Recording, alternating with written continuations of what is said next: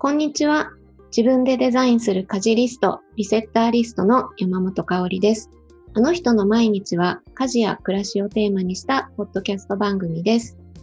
えー、さて、えっ、と、今日は最初にいくつかお知らせがありますので、そちらから、えー、お話ししていきたいと思います。えっと、私は普段、あの、家事リストを作る講座をやってるんですけれども、ちょっとそれとは別に、えっと、お試し的な感じで、あの10月限定なんですけれども、日用品のお買い物リストを作る講座を、え、やってみようと思って、え、10月中開催しています。えっと、これのね、ちょっと配信の時にはもうあと残り数回になっちゃってると思うんですけど、えっと、リンクを貼っておきますので、あの、普段ね、あの、在庫管理がちょっと苦手とか、あの、同じアイテムをまた買っちゃったとか、そんな感じで日用品の買い物をなんかうまく進められないっていう方に向けて、えっと、スマホでね、管理できて、あの、使えば使うほどこう精度が上がっていくっていう形のリスト作りの方法をお伝えする講座になってます。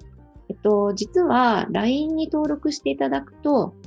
えっと、その作り方自体はもう無料で配布してたりするので、あの、無料でちょっと試したいっていう方は、あの、そちらから直接受け取っていただいて、で、直接山本香里と一緒に作っていきたいとか、あの、コツをもうちょっと詳しく教えてほしいっていう方は、ぜひ一緒にっていう感じで、あの、楽しく取り組めたらなと思ってますので、え、概要欄にリンク貼っておきますので、え、興味ある方はぜひ見てみてください。っていうのがまず1点で、で、次もう一つなんですけども、ちょっとこれ期限決めてないんですが、あの、家事に関するお悩みの無料相談をちょっとやってみようかなと思ってます。えっと、30分、あの、オンラインで、あの、ズーム使ってちょっとお話聞いて、あの、私のわかる範囲で、あの、お答えできることとか、あの、コツとかお伝えできたらいいなと思ってますので、それも興味ある方はぜひ、えっと、Twitter とか LINE とか、まあ、メールでもどこからでもあのご連絡いただければ日程相談して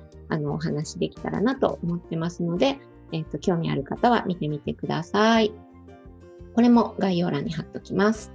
はい。そして、すいません、告知が続いて、あと最後に、えっと、3つ目なんですけれども、あの、お知らせというか、このポッドキャストで、えっと、始めてからもう今1年半くらいになるんですけども、ちょっとなんかそろそろ新しい試みをやってみたいなっていう気持ちがあって、で、あの、ちょっとご相談させていただいて、あの、毎月のレギュラーのゲストさんをお迎えするっていうのをちょっとやってみようかなと。あの今毎月あの新しいゲストをお迎えしてお話しするっていうのはやってるんですけどそれと別にレギュラーで毎月出てもらうっていう準レギュラー的なわかんないけど なんかそういう形で、えっと、一緒におしゃべりしてくれないかなと思ってあのお声がけをした方が今日来ていただいています。あの半年間の限定でなので10月11月12月で123まで、えっと、毎月出てもらおうと思ってますのでちょっとあのお付き合いいただけたらなと思います。なので、えっと、まずそのゲストをご紹介したいと思います。えー、家事シェア研究家の三木智有さんです。三木さん、よろしくお願いします。はい、よろしくお願いします。はい、この番組には、えっ、ー、と2度目の出演というか、以前ね、はい、はい、ゲストでも出ていただいたんですけども、うん、今回ちょっと私が新しいことを試したいと思った時に真っ先に顔が浮かんだミキさんに 光栄でございます。お声がけしたらなんかもうすぐに快諾していただきまして。はい。ということで、これから半年間、毎月お会いすることになるんですけど、よろしくお願いします。はい、よろしくお願いします。はい。で、で、あの、まだ初めてミキさんのこと知るよっていう方も中にはいらっしゃるかなと思うんですけども、あの、なので最初ちょっと自己紹介からお願いまたしてもお願いしてもいいですか？もちろんです。はい。はい、お願いします。はい、えー、改めまして、えー、三木智有と言います。あの、ポッドキャストね、聞いてる方で、えっ、ー、と、もしかしたら聞いたっていう方もいらっしゃるかもしれないですし、えー、初めましてっていう方も、えー、たくさんいるのかなということですので、えー、ちょっと簡単にね、僕の経歴とか、えー、どんなことをやってるのかっていうことを紹介させていただけたらなと思います。えー、普段はですね、NPO 法人ただいまという団体を、えー、運営しながらですね、日本唯一の家事シェア研究家という肩書きで、えー、家事シェア、まあ、家事を夫婦とか家族とかみんなで協力しながらやっていこうよっていうものを、えー、広めていくというような活動を行っています。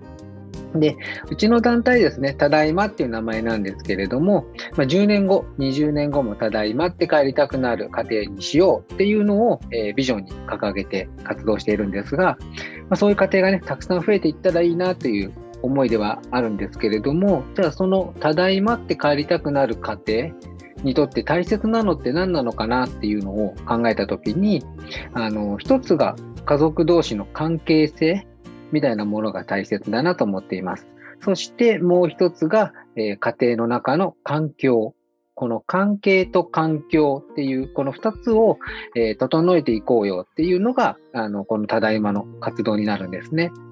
で、この関係性っていうところが、今ご紹介した家事シェアとか、あとはま育児を一緒にやっていこうよとか、介護も、え、みんなで助け合おうよとか、そういうような、え、普段の日常生活を助け合いながら送ろうっていうところが、その関係性づくりに携わっていると思っていて、もう一つ、この環境っていうのが、え、住環境ですね。お家のインテリアコーディネートになってくるんですけれども、あの、このただいまっていう団体を始める前ですね、もともと僕インテリアコーディネーターとしてずっとフリーランスで活動していたんですが、やっぱそこの中で、あの、お家の環境づくり、やっぱ家が整ったりとか、綺麗だったりとか、使いやすかったり、えー、してくると、えー、やっぱりお家に帰りたくなる、えー、ことってあるんじゃないのかなということで、まあ、そのインテリアの知識を、え活かしながらですね、今は子育て家庭のための、え模様替えのコーディネートというようなことを行ったりしています。はいなので、このただいまという団体では、この、えー、関係づくりと、えー、環境づくりということで、まあ、家事シェアとインテリアコーディネートの、えー、2つを、えー、軸にしながら、えー、活動を行っています。はい、自己紹介ありがとうございます。すごくわかりやすかったです。いや、はい、よかったです。はい。うん、あのその関係性と環境を整えていくっていうのがなんかものすごくあの腑に落ちるというかなんかついどちらかにこう重点を置いてというか、うん、あの集中してしまいがちだけどなんか両方整うとそれぞれがなんか負荷が軽くなっていきそうな感じがすごくしました。そうですね。なんか、うん、あの、僕はもともとインテリア畑というか、あの、環境づくりの方に、えっ、ー、と、ずっといたんですけど、やっぱり、その、家をきれいにこうモデルルームみたいに整えるだけだと、その、なんて言うんだろうな、家は綺麗になるんですけど、じゃあ、ただいまって帰りたくなるようなお家になるかっていうと、それだけではないなっていうのはやっぱり思っていて、じゃあ何が大切なのかなっていうのを、あの、実は100人のパパさんとかママさんとかにずっともう1人ね、2時間ずつぐらいですかね。そう、もう聞いて回ってた時期があって、まあ、それもう10年以上前なんですけど、うん、で、その時に、あの、今言った関係性ですよね。かあの夫婦とか家族とかの、まあ、当たり前っちゃ当たり前なんですけど、それがいかに大事かっていうところにたどり着いて、うん、で、まあ、その一つが、まあ、家事をシェアするとか、うん、育児をシェアするとかっていうことが、その関係づくりにすごく、あの、強く影響してるんだなっていうのを知ったので、うん、で、まあ、家事シェアとその、部屋作りと両方やろうっていうことで立ち上げたんですよね。うん、なるほど。なんかその活動がなんかすごくもっとより分かりやすくこうあの一般の人にも伝わったんじゃないかなってすごく思ったのが私がミキさんのことをあの初めて知ったというか接点になった、あの今ちょっと画面でミキさんに見せてるんですけど。僕しか見えない。家事で揉めない部屋作りっていう本がこれいつでしたっけ？出たの。これは、えっと、去年かな？えっと、去年。2020年ですかね。うんうんうんうん。はい。この本がもうめちゃくちゃ良くてあのあ私これにそうこれがすごい良くて本をポッドキャストで紹介したのが最初だったと思うんですよね。うんで、うんうん。ミキさんとちょっとつながってゲストにも出ていただいてっていう感じだったんですけど、はい。この本はその部屋作りってね部屋作りの本なんですけど前半にやっぱその関係性とかどうやって家事をシェアしていくのかのすごく具体的なメソッドというか方法があの書かれているので何ていうかこうその両方関係と環境両方を整えるのにものすごい役立つ一冊だなと思って付箋だらけなんですけど すごいですよね。こう画面通して見ると付箋の量がすごいなって、もう全全ページに貼ったんじゃないのかなっていう。いや、本当ありがとうございます。うんそうなんですよね。なんか、あの、やっぱりこう、模様替えとかインテリアの本みたいなことになってくると、まあ、どうやったら、あのーなんだろうな、圧迫感ない家具を置けるかとか、うんうん。あの部屋を効率的にきれいに使えるかとか、うん。っていう話だけになりがちなんですけど、まあ、もちろんね、それはすごく大切である一方で、あのー僕はその本にも書いたと思いますし、あの僕がいつもコーディネートするときにも大切にしてるんですけど、部屋が整ったっていうこと以上に、うん。あのその部屋を整えるっていう作業ですよね。そのプロセスを家族みんなで取り組むっていうことが、一番ただいまって帰りたくなる環境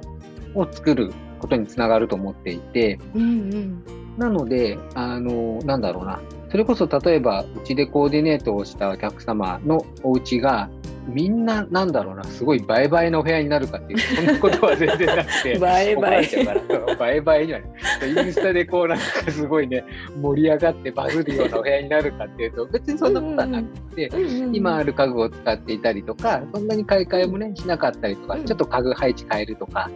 だけだったりとかするんですけど、でも、それに伴って、例えばこう、お子さんが大きくなってくるときに、じゃあ子供部屋どうしようだったりとか、うんうん。夫婦の寝室どうしていこうかとか、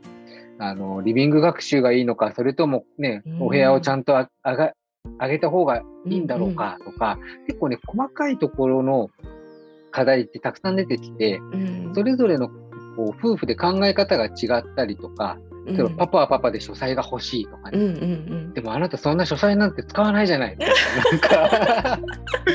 いろいろそういうのがあったりとかして、うんうん。じゃあその子供部屋と書斎と両方作るほどの部屋数がないときに、じゃあどうしていこうとかね。うん、そういうのってこう夫婦だけで話してもいいんですけど、あのそれが難しいっていう場合に第三者が、あのそれこそ専門家って形で入って、くるとうんうんやっぱりあの話聞きのこう、なんて言うんだろうな、こう流れが良くなったりとか、うんうんあの潤滑剤になったりすることがあるなって思っていて、うん。うん僕はそういう役割も兼ねて、えーそういうね、コーディネートっていうのも行えたらなというふうには思っています。うんうん、なるほどなるほど。特にあのコロナ禍になってからは、ね家に仕事スペースをどう確保するかっていうのもすごい課題になったと思うんですよね。はい。なんかそういう時にやっぱ場所取り合戦に、ね、なっちゃいますからね2人でやると 多分。そうなんですよね。うんうんそうそう。でもまあ、その、部屋をね、増築できりゃいいんでしょうけど、うんうんうんそう簡単に増築できないので、はい。だからやっぱまあ、ある中で、その、ベターなものを見つけていく。で、そのベターって、僕が例えば、あの、例えばママさんが依頼をしてくれたとして、僕がママさんに伝えて、どっかの赤の他人が、うん。なんか専門家がずらして、うん。これがいいですよって言ったとしても、それって例えば、じゃあパパの書斎を子供部屋にしましょうっていう提案だった時に、パパにしてみたら、お前は何なんだっていう話にやっぱなりがちなんですよね。なるほどなるほど。専門家だったら何言ってもいいのかみたいになるあしそうそうするとやっぱり夫婦の中で確執になったりとか、うん僕に直接文句は言えない分だけ夫婦で喧嘩になっちゃうみたいなあことっ。てそうやっぱりねあの始めた当初すごい多かったんですよね。うんまあ、多いっていうかやっぱあったあの僕が提案してあのママさんと一緒に合意した内容が、うんうんあのパパに言ったところ覆ったとかそれじゃ通らなかったとかうーんそうっていうのが結構あって、だからやっぱりそこのプロセスを、あの、夫婦とか家族で話し合いながら決めていくっていうことがすごく大事。で、話してた結果、結局最初のプランに戻ったりするんですよね。なるほど。そうそうそう。だからプランがどうなるかって意外とどこでもよくって、そのプロセスを大事にするっていうことから、信頼関係と納得感が生まれるっていうふうに思ってるんですよね。なるほど。だからそのプロにお願いしたからなんか私たちじゃ思いつかない解決策を提示してもらって終わりとかじゃなくて、その話し合う関係性をなんかサポートしてくれる存在みたいな感じかもしれないですね。そうですね。うんうん、そうそう。それがすごくあの大切なことなんだろうなっていうか、うんうん、まあ、僕自身がすごく大切にしてるところではあります。うん、うん、でもちろんそのミキさんのバックグラウンド的にそういうインテリアの知識だったり、うん、そういうお部屋作りのことはもうねやはりプロの目で分かることってたくさんあるから、はい、ちょっともしかしたらちょっともどかしいなと思いながらも見守っていくって感じですね。そうですね。あの、もどかしいなはたくさんあります。あの、うんうん、それこそ、なんだろうな、あの、やっぱりその、例えば6畳の部屋に全部を詰め込みたいみたいな人もやっぱりいるんですよ。作業スペースも欲しい、本棚も置きたいし、ベッドも置きたいし、うん、でもなんかこうベッドも大きいのは置きたくないしとか、いやもう全部は無理よっていうこととかがあって、でもやっぱそれをもちろん僕も全部は無理ですとか、何を優先順位決めますかとかっていうのはしていくんですけど、うん、やっぱりそれをその自分たちで話し合いながら納得して決めてもらわないと、うん、その結局じゃあ僕が言った通りにして、うん、でもね、やっぱりどっかでそのちょっと理想と違ったねみたいなところってやっぱ出てくるんですよ。うんうんうん、やっぱり机欲しかったね、机大きい方が良かったねとか出てくる。で、その時に、あ、なんかこう、ミキさんが言ったことをやったけど不満が出ちゃったっていうことじゃなくて、うんうん、ちゃんとそこのプロセス考えて、あの、うん、夫婦で決断出したよねっていうのがあると、すごく納得感が高くなるね。確かに。なんか、それをちゃんと、あの、ミキさんと一緒にやって、あの、話し合って、次のステップを導き出すっていう経験をいくつか重ねることで、うん、ミキさんの手を離れた後も新しいそのお子さんの成長だったりに合わせて課題が出た時にまた同じステップで解決できるように、なんか独り立ちじゃないけどそういうふうにやっていけるのが一番いいですもんね。そうですね。もうまさにそうで、ずっと僕と話してるわけにもいかないので、はい。なので、やっぱそこのこう、ね、そのご家族も、まあ、その自立していくっていうとあれなんですけど、自分でまた、そのお部屋をブラッシュアップしていけるようになるっていうのが、あの、一番理想的だなと思ってます。うん、そうですね、うん、なるほどそうか。だからなんか環境を整えるためのプロセスでこう関係性も育まれるっていうかそこで良くなっていくんですね、いろんなことがね。そうですね、はい、うん、なるほど。なんかそうでその模様替えについてこの本の中ですごいたくさん紹介されてて私も子供が小さい時にこのこの配置したかったみたいのが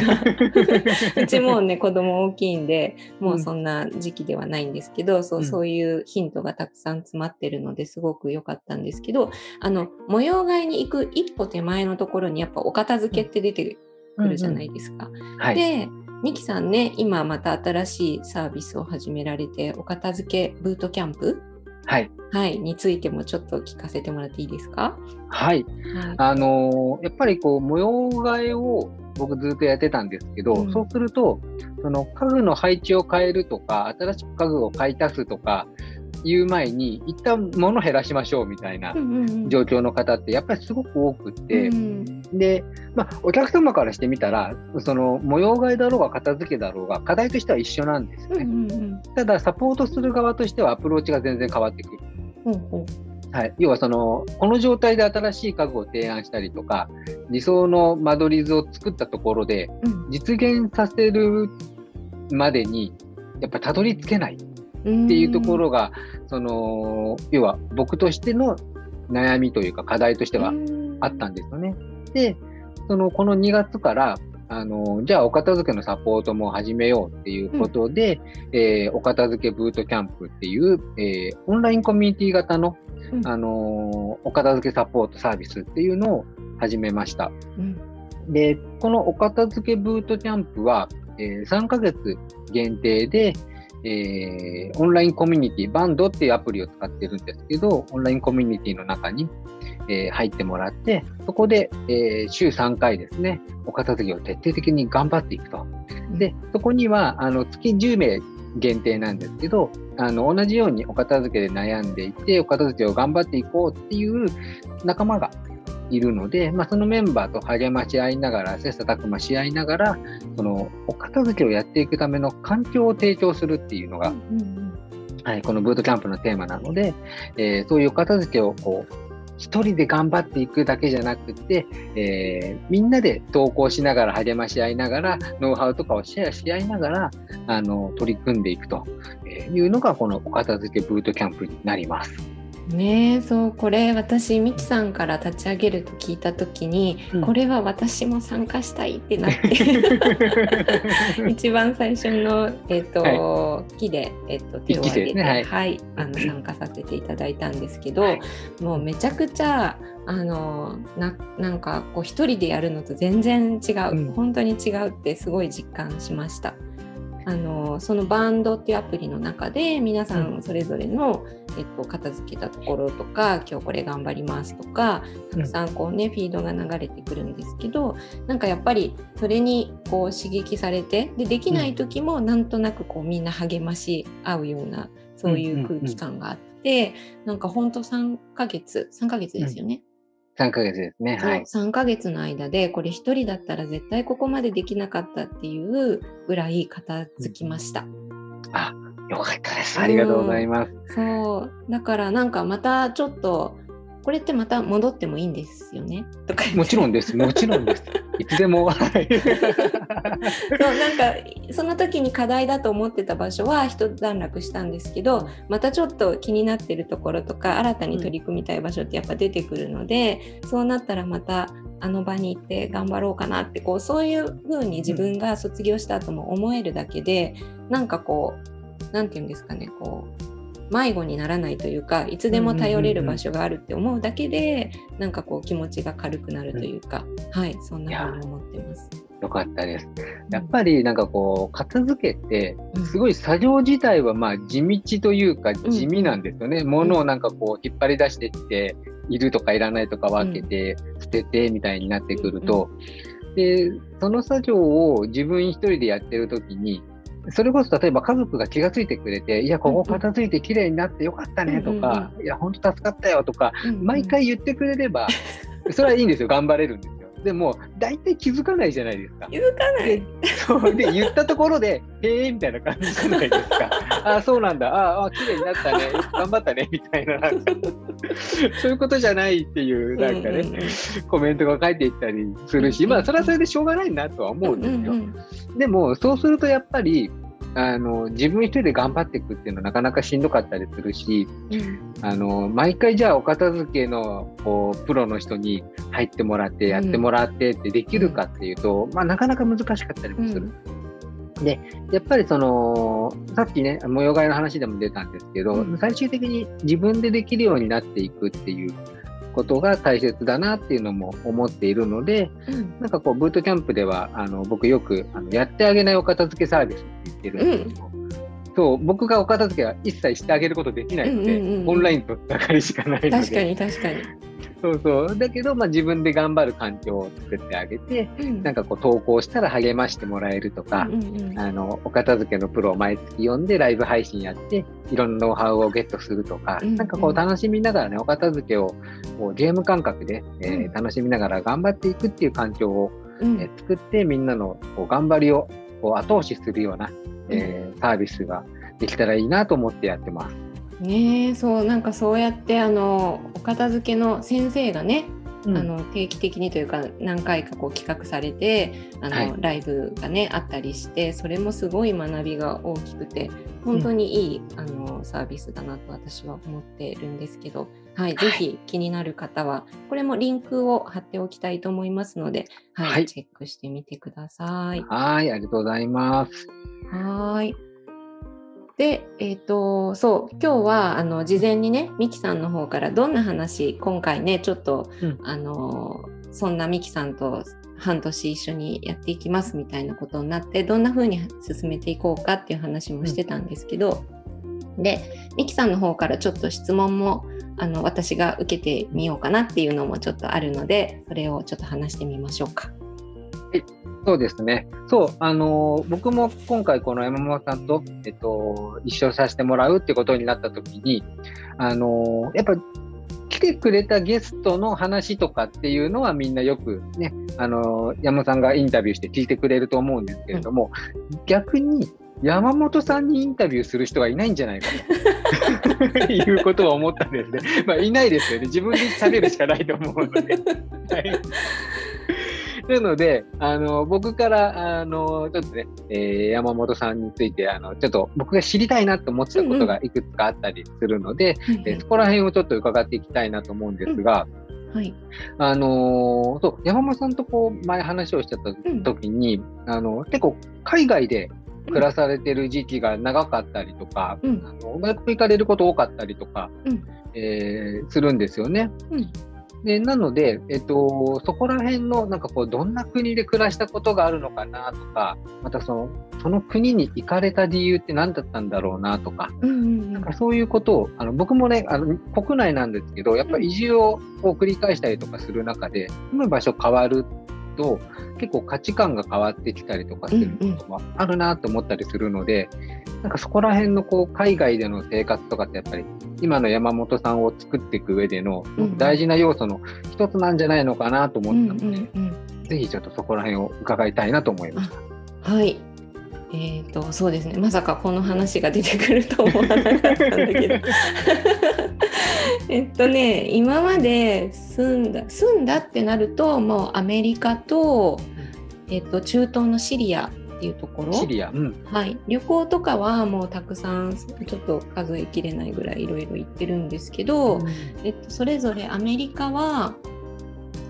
えっと、合計で3年でシリアも合計で3年弱って感じですかね。出たのは。でアメリカ自体は私はほぼ学生時代を過ごしてたっていう感じで、えっと、初めて行ったのが高校1年生の終わりの春休みに、えっと、2週間ホームステイで、アメリカのサンフランシスコの郊外に行ったんですけど、はい、はい、それが最初にアメリカに行った経験でその後えっと、アメリカがやっぱ楽しくなっちゃって 日本の高校を高3の1学期で休校してで2学期からアメリカの高校に交換留学行って、うん、そこから1年間アメリカの学校って9月始まりの5月終わりとかなので、うんうん、はい、で向こう1年間行って卒業してからもう一回日本の学校に復学してだから1年1学年落ちてうん、下の、えっと、学年の子たちと2学期3学期やって卒業した。でその後またアメリカの大学に どんだけ楽しかったんだっていう感じなんですけど、うん、戻って、うん、で2年間グラフィックデザインの勉強うん。あそこでグラフィックの勉強されたんですね。はい、そんな感じでアメリカに過ごして過ごしたのと。でシリアの中東は全然また別の流れで夫と結婚したのを機に夫の仕事があの大学教員なんですけど、うん、あの本人の、えーと、研究テーマというか専門が国際政治ででその時のあの書いてた論文のあの研究先というか調査先が中東だったので、それで一緒に行きました。はい、なのでそれはもう結婚した後、はい、はいはいはいはい、うん。うん、なるほど。そのもともとその高校の時に、うん、えーと、留学をしようと思ったのは何でだったんですか、うん、えっ、ー、とねなんかすごくもう中学校ぐらいの時から、うん、なんか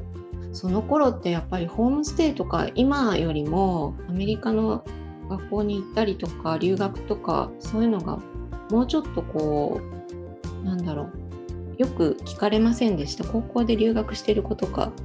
なかったかな？いやいましたいましたうんうん。なんか結構そういう興味がある子はどんどん飛び出すみたいなそういう雰囲気もあ、うん、時代的にもあったしまだインターネットとかね、うん、何もなかったんですけど、うん、なんかやっぱり英語にも興味があったし英語が話せたらいろんな人と話ができるっていうのをすごい中学校の時になんか思ってて、うんであのね言語がやっぱ日本語だけよりも英語だったら話が通じる人がたくさんいる世界にはみたいにお思ってーて。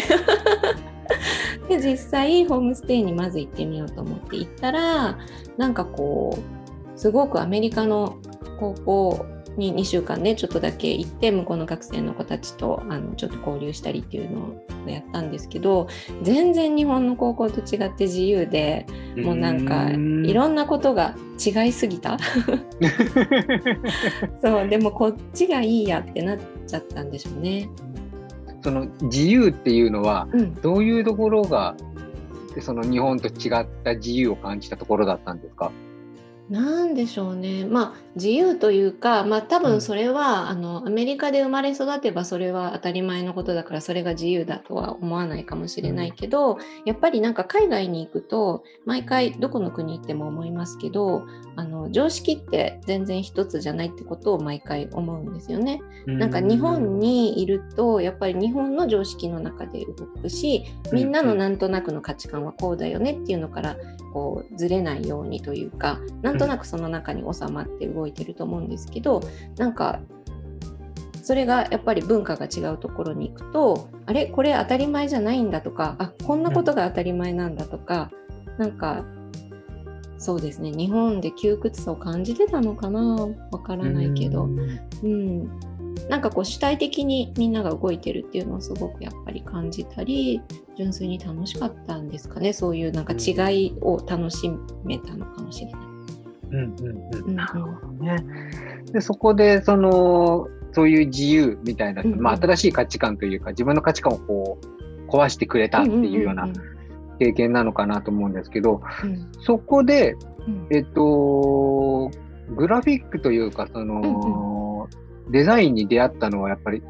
海外でなんですか？それとも全然それが別で出会ったって感じですか？好きになったって感じですか？そうですねなんかデザインに関しては実は私父親もグラフィックデザインをやっていてあそうなんですね。そうなんですよ。で、あの実家はえっ、とだから1階が父の事務所になってて、うんで2階と3階が自宅みたいな感じの家に住んでたんですけど、うん。なのでこうでそこは小学校5年生の時からそこに住むようになったんですがその前っていうのは父は事務所を外に借りてて、うん。あの事務所に通う生活をしてたんですけどやっぱちっちゃい時から事務所に遊びに行くのがもうすごい好きで。うーうん。ん、であの5年生になってからは毎日ね事務所父の仕事場から帰ってくるみたいな感じになってたのでなんかすごく仕事どんなことするのがデザインなのかっていうのは身近なものとしてあって、うん。でもなんか小さい時からデザイナーになりたいって思ってたかって言ったらそんなことは全然なかったんですけど、それはそれでずっと楽しいこととして自分の中にあってで高校えー、と高校留学の時に1年交換留学行った時にやっぱりすごくいい先生に出会ってあのコマーシャルアートっていう授業を、えー、と毎日2時間取ってたんですけどそれが割とグラフィックデザイン的なことをやってちょうど94年とか95年なのであの Mac とか Windows とかがこう結構大々的にこう一はい般にこう浸透し始めた時代で、うん。なのでコンピューター使ったグラフィックデザインとかそういうのもちょっと始まってたんですよねアメリカで。でそれをやり始めたらすごい楽しくなっちゃって、うんもうそれで決定的に デザインの道へ行こうってなりましたね。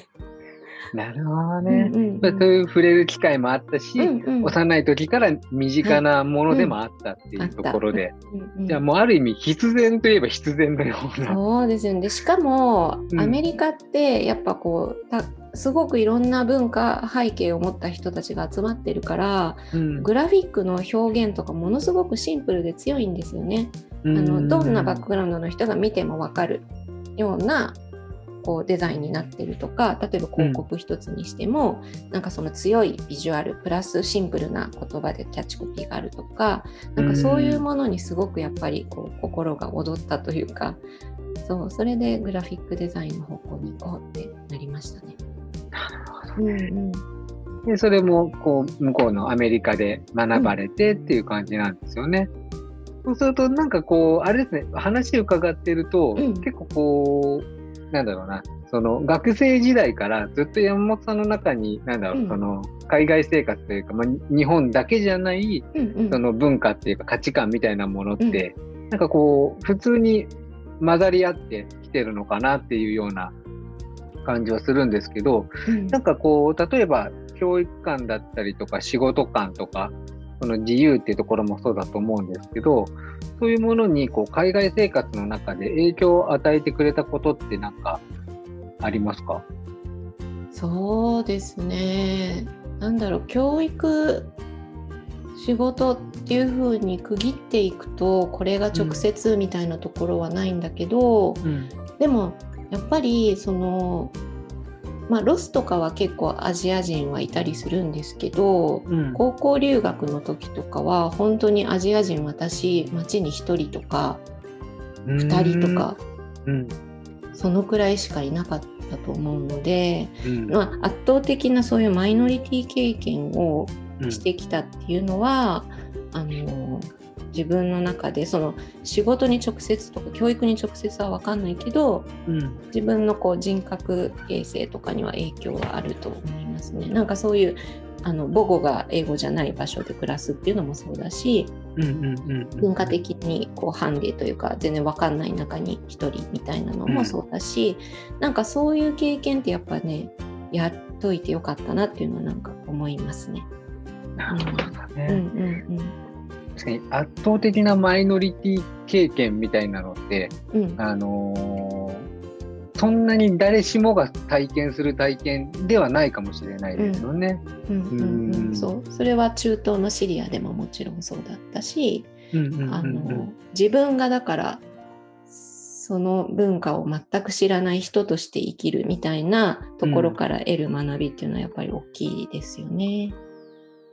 うんね。そうか。いや、なんかあの、僕自身もこう、国内で移住とかを、うん。えっと、京都行ったり、あの、東京戻ってきたりとかっていうのをしてたりするんですけど、その、一つ、海外っていうのも、やっぱりこう、例えば、今、娘が一人、あの、うん。今、小学校1年生の娘がいるんですけど、娘が大きくなって、あの、来た時に、もしかしたらね、そういうふうに、こう、海外に行きたいとかっていう話になった時に、その、自分がそういう経験が、海外生活の経験っていうのがない、旅行ぐらいしかないので、うんうん。そうそう、あのーなんだろうな。やっぱりそういう体験、経験っていうのを自分の経験値としても、こう、これから持つ機会があったら楽しそうだなとか、うんやっぱ思うし、娘がそういうふうに思った時に、やっぱりそれを、あのー快く送り出せたりとか、うん。大丈夫だよって言ってあげることができるうん。ような、その、親ではありたいな、なんていうのをちょっと思ったりするんですようね。んうん。そうですよね親の方が多分ね心配ですよね。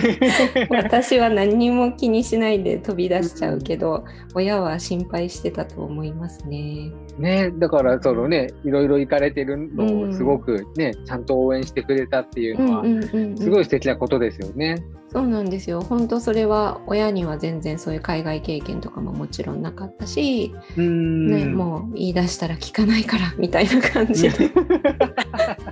送り出してくれました。はいなるほどね。なんかあのーもう一個、えっ、と、ちょっと伺いたいなと思ったのが、あのー結構いろんな、まあ、海外行かれたりとかもそうなんですけど、すごくアグレッシブにあの生活をされてるよなっていう印象が僕の中で すごくあって、なので、あの、せっかくの機会なので、山本さんの、まあ、趣味って言うとあれなんですけど、好きなこととか、あのー関心のあることとか、っていうのをちょっといくつか聞きたいなと思ったりしてるんですけど、うんうん。なんかこう、あれ今、マラソンとかランニングとかもされてたりとかするじゃないですか。他にもなんか趣味とかってあったりとかします？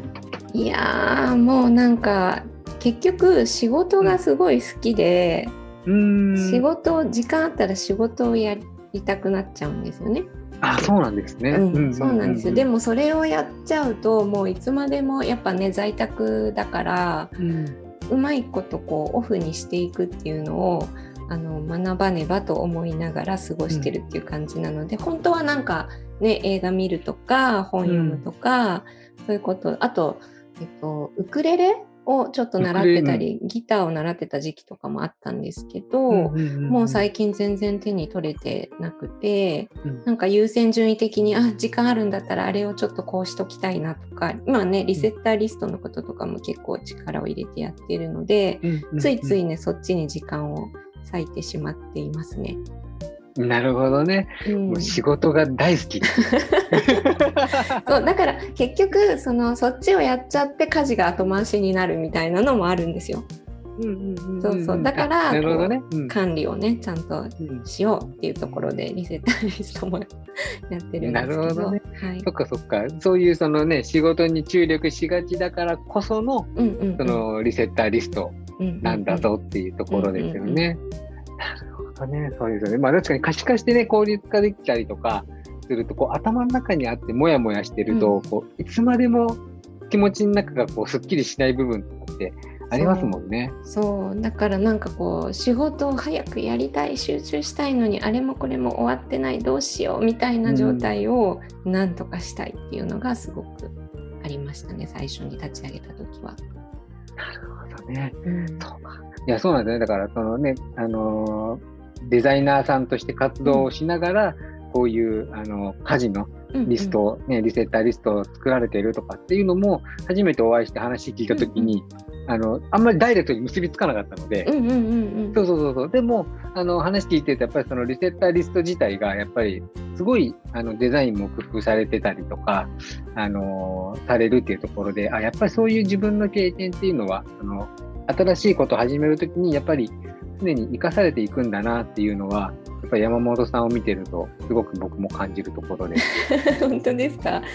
そうかそうか。なんかやっぱりあのミキさんのそのインテリアのことと、うん、あのさっきのお話しされてたその2つのことを組み合わせてみたいなのと、うんうん、なんか私の場合はデザインと家事とかってあまりにもかけ離れているんじゃないかなっていつも思っちゃうんですけど自分では。うん。うん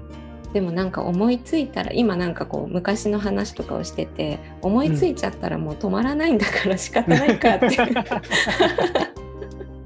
いう 気持ちになりました。そうですよね。いやもうなんかその思いついたら止まらないんだろうなっていうのは あのお話しさせてもらえばもらうほど感じます。そうなんですよね。そうだから失敗も多いんですけど、まあとりあえずやってみるかっていう感じですね。何でも。はい。はい。はい、いやなんか山本さんからいろんなあのね山本さん情報を 伺えたのが僕はすごい良かったなというふうに思いました。ありがとうございます。はい、なかなかねこんな話はあのポッドキャストこれこの番組ではそういえばしたことなかったかもなので、はいありがとうございます。はい。はい。という感じで、ちょっと1回目は、あの、長めの、えーと、収録になってしまいましたが、はい。また、えっ、ー、とね、次回もミキさんをお迎えしていきたいと思うんですけど、来月も。その前に、えっ、ー、と、ミキさんからね、最後にちょっと告知というか、あの、ブートキャンプ、さっきお話に出た、お片付けのブートキャンプについて、ちょっとお聞きしてもいいですか？はい。えっ、ー、と、毎月ですね、えっ、と、の月初から3ヶ月間で、えっと、ブートキャンプでやってるので、今度11月の1日から始まる10期生ですね、の、えっと、メンバー募集っていうのを、えー、そろそろ始めていくタイミングになるかなと思います。で、毎月10名限定なので、あの、そんなに、あの、たくさんの方は、あの、申し込みできずに、あのー、なっちゃうんですけれども、もし、あの、興味とか関心ある方は、ぜひ、あの、ブートキャンプのあの募集の告知ページとか、えー、ご覧いただいたりとかすると、雰囲気とか様子とか、えー、より伝わってくるんじゃないのかなと思うので、ぜひ関心ある方はチェックしてみてください。ぜひぜひ本当におすすめなので、皆さんチェックしてみてください。はい。はい、あとね、テレビの収録が先日あったというお話があったんですけども、はい。はい、そうなんです。えっ、ー、と、テレビ朝日の、えっ、ー、と、東京サイトっていうえー、番組があって、落語家のあの、ちくひめさんっていう方がいらっしゃるんですけど、あのその方が、あのただいま、うちの団体のことを、えー、紹介してくださると。えー、いうような番組になります。あのテレビ朝日なので、もしかしたら東京とか関東圏しか、もしかしたら見られないかなっていうのは、あるんですけど、それが、えっと、11月の上旬に放送予定になっています。あの、お部屋のね、模様替えの様子とか、あの、ブートキャンプの様子とかを少し、あの、取り上げてもらっているので、はい。ぜひそちらも、はい、ご覧いただけたらと思います。はい、ありがとうございます。はい、ということで、どうどうでしたか？初回こんな感じで進めてきましたけれど、また来月も大丈夫そうですかね？はい、なんか思わずいいと思って言いたくなる。世代ですね。毎回ゲスト君かいっていうなんかつながっていってない。でもあのすごい楽しかったですし、うんうん、あの今日お話できなかったようなね、うんうん、あのこととかっていうのもたくさんあると思うので、なんかこうお互いの活動だけじゃないところで、うんうん、あのお話できることがあのあればいいなっていうふうに思ってるので、うん、僕もすごくまずはこの半年間楽しみにしてるので、ぜひ来月もまたよろしくお願いします。はい、ありがとうございます。これね、聞いていただいてる皆さんも、ぜひ、あの、ミキさんにこういう場合の相談をしてみたいとか、お悩み相談とかあったら、ぜひあの寄せていただければ、それについてお話しするとかもいいなと思うので、こんなトピックで話してくださいとかあれば、ぜひあの概要欄のお便りフォームからあの送っていただくか、あと DM とかいろんな方法であの直接コンタクトいただければと思いますので、よろしくお願いします。はい。ということで、えっ、ー、と、今月から始まった、えっ、ー、と、レギュラー、毎月レギュラーの、えっ、ー、と、ミキさんでした。ありがとうございました。ありがとうございました。また来週、来週じゃない、来月、よろしくお願いします。はい、よろしくお願いします。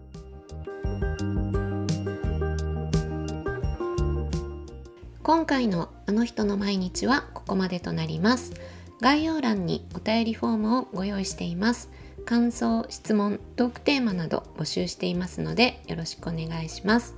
それではまた次回お会いしましょう。山本香里がお届けしました。